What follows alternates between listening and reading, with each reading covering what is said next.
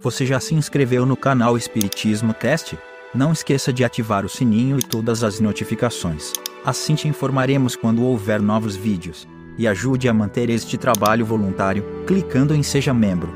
Com isso você nos ajuda a produzir mais conteúdo sobre nossa rica doutrina, com a melhor qualidade técnica possível. E não se esqueça de clicar no like e compartilhar com seus amigos. Gratidão pela sua presença.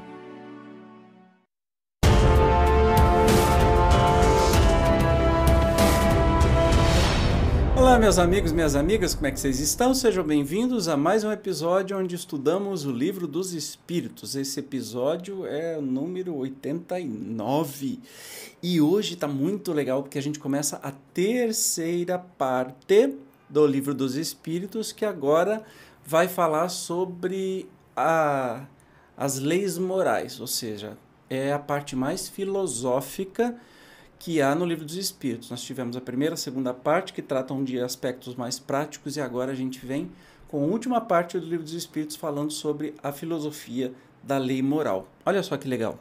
Parte terceira, nós temos aí é, 12 capítulos que vem falar da lei divina ou natural, da lei de adoração, da lei do trabalho, de reprodução, conservação, destruição, sociedade, progresso, igualdade, liberdade, justiça, amor e caridade e da perfeição moral.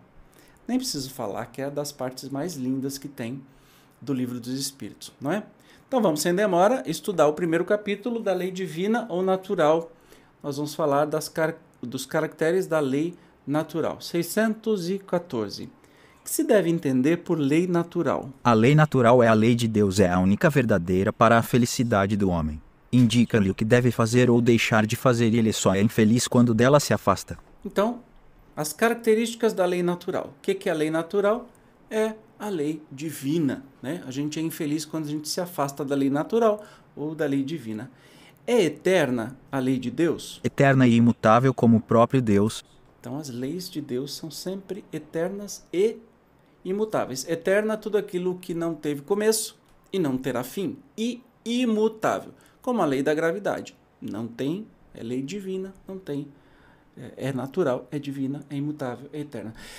É 616. Será possível que Deus, em certa época, haja prescrito aos homens o que noutra época lhes proibiu? Deus não se engana. Os homens é que são obrigados a modificar suas leis, por imperfeitas. As de Deus, essas são perfeitas. A harmonia que reina no universo material, como no universo moral, se funda em leis estabelecidas por Deus desde toda a eternidade.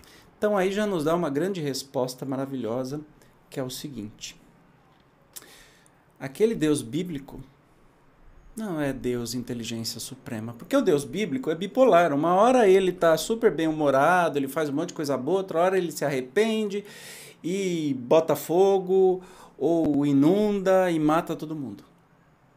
Este é o Deus humano da Bíblia que não é palavra de Deus. É um livro histórico de um povo, povo judeu né?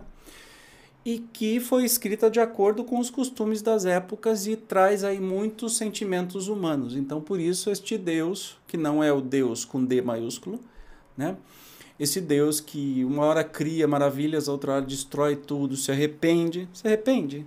Deus é imutável, as leis de Deus são eternas, então Deus não pode ter criado uma coisa, se arrependido e destruído depois, entendeu? Não tem lógica nenhuma. Então nós estamos falando do Deus inteligência suprema, não o Deus bíblico. Eu sou o ateu bíblico.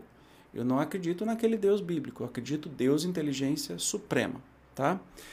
617. As leis divinas, que é o que compreendem no seu âmbito, concernem a alguma outra coisa que não somente ao procedimento moral? Todas as da natureza são leis divinas, pois que Deus é o autor de tudo. O sábio estuda as leis da matéria, o homem de bem estuda e pratica as da alma. Então, as leis divinas são todas as naturais, inclusive as morais, mas não só as morais. Dado é ao homem aprofundar umas e outras? É, mas uma única existência não lhe basta para isso. E a gente sabe disso, né? Não, não dá. o Kardec aqui vem explicar ainda. Efetivamente, que são alguns anos para a aquisição de tudo de que precisa ser, a fim de se considerar perfeito, embora apenas se tenha em conta a distância que vai do selvagem ao homem civilizado. Insuficiente seria, para tanto, a existência mais longa que se possa imaginar.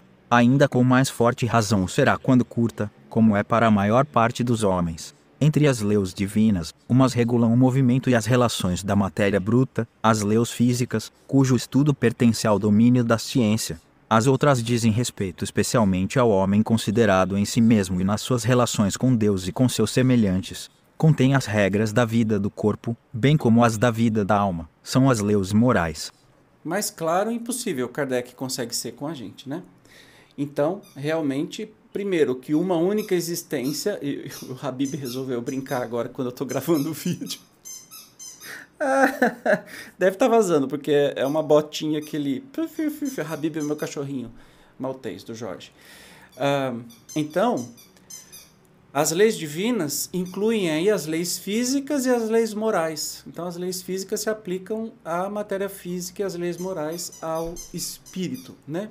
Bem claro. 618, a última de hoje, são as mesmas para todos os mundos as leis divinas?